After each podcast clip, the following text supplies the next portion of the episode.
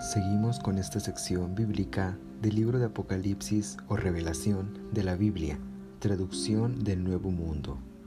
Comencemos. Capítulo 8.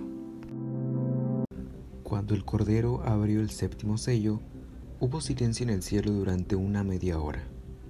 Y vi a los siete ángeles que están de pie delante de Dios, y a estos se le dieron siete trompetas.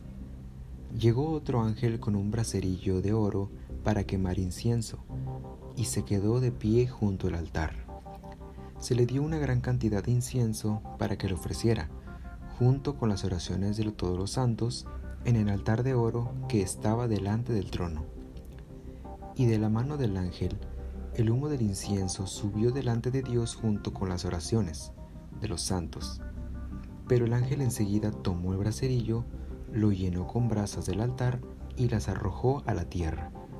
Y hubo truenos, voces, relámpagos y un terremoto. Y los siete ángeles con las siete trompetas se prepararon para tocarlas. El primero tocó su trompeta. Entonces hubo granizo y fuego mezclados con sangre, y esto fue arrojado a la tierra. Y la tercera parte de la tierra se quemó, también la tercera parte de los árboles se quemó y toda la vegetación verde se quemó. El segundo ángel tocó su trompeta. Entonces algo parecido a una montaña grande en llamas fue arrojado al mar, y la tercera parte del mar se convirtió en sangre. La tercera parte de los seres vivos del mar murió, y la tercera parte de los barcos fue destrozada. El tercer ángel tocó su trompeta entonces del cielo cayó una gran estrella ardiendo como una antorcha. Cayó sobre la tercera parte de los ríos y sobre los manantiales.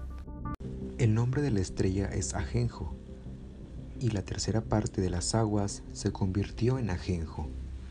Mucha gente murió por culpa de las aguas, porque se habían vuelto amargas. El cuarto ángel tocó su trompeta entonces fue herida la tercera parte del sol, la tercera parte de la luna y la tercera parte de las estrellas. Así la tercera parte de ellos se oscurecería y la tercera parte del día no tendría luz. Y lo mismo pasaría con la noche. Miré y oí a un águila que volaba en medio del cielo decir con voz fuerte, ay, ay, ay de los habitantes de la tierra cuando suenen los toques de trompeta restantes que los tres ángeles están a punto de tocar. Capítulo 9 El quinto ángel tocó su trompeta. Entonces vi una estrella que había caído del cielo a la tierra, y se le dio la llave del hoyo del abismo. La estrella abrió el hoyo del abismo, y del hoyo subió humo, como el humo de un gran horno el sol y el aire se oscurecieron con el humo que salía del hoyo. Del humo salieron langostas hacia la tierra, y se les dio autoridad, la misma autoridad que tienen los escorpiones de la tierra. Se les ordenó que no dañaran a la hierba de la tierra, ni ninguna planta verde, ni ningún árbol, sino solo las personas que no tienen el sello de Dios en la frente. A las langostas no se les permitió matar a las personas, sino atormentarlas por cinco meses. El tormento que causaban era como el tormento que produce un escorpión cuando ataca a una persona. En esos días, la gente buscará la muerte, pero de ninguna manera la encontrará. Estarán deseando morir, pero la muerte huirá de ellos. El aspecto de las langostas era como el de caballos preparados para la batalla. Tenían en la cabeza una especie de corona de oro, y sus rostros eran como rostros humanos. Tenían cabellos como de mujer y dientes como de león, y llevaban corazas parecidas a corazas de hierro. El ruido que hacían sus alas eran como el ruido de carros tirados por caballos que corren a la batalla. Además, tienen colas como aguijones como los escorpiones, y en las colas está su autoridad para hacer daño a las personas durante cinco meses. Sobre ellas tienen un rey, el ángel del abismo. Su nombre en hebreo es Abadón, y en griego es Apolión. El primer ay ya pasó. Atención, vendrán dos más después de estas cosas. El sexto ángel tocó su trompeta. Entonces oí una voz que venía de los cuernos del altar de oro que está delante de Dios. Le dijo al sexto ángel que tenía la, la trompeta desata a los cuatro ángeles que están atados junto al gran río Éufrates. Y los cuatro ángeles, los que habían sido preparados para esa hora, día, mes y año, fueron desatados para que mataran a la tercera parte de las personas. El número de los soldados del ejército de caballería era de dos miriadas de miriadas. Yo oí su número. Los caballos y los jinetes que vi en la visión eran así.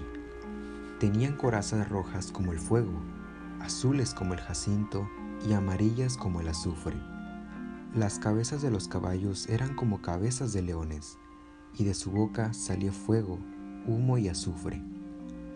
La tercera parte de las personas murió por estas tres plagas, el fuego, el humo y el azufre que salían de la boca de los caballos porque la autoridad de los caballos está en su boca y en su cola, pues su cola es como una serpiente y tiene cabeza, y con la cola causan daño.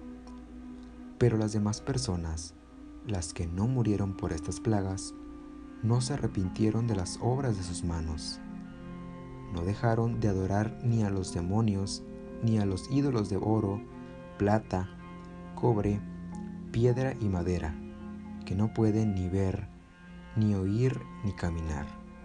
No se arrepintieron de sus asesinatos, ni de sus prácticas espiritistas, ni de su inmoralidad sexual, ni de sus robos.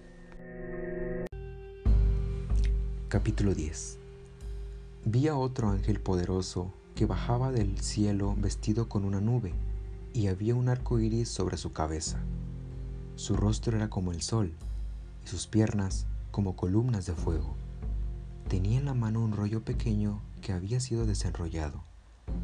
Puso el pie derecho sobre el mar, pero el izquierdo sobre la tierra.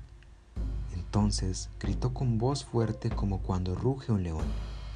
Y cuando gritó, las voces de los siete truenos hablaron.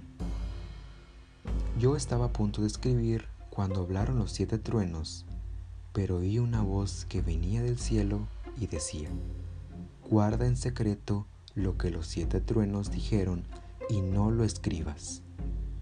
El ángel que vi de pie sobre el mar y sobre la tierra levantó su mano derecha hacia el cielo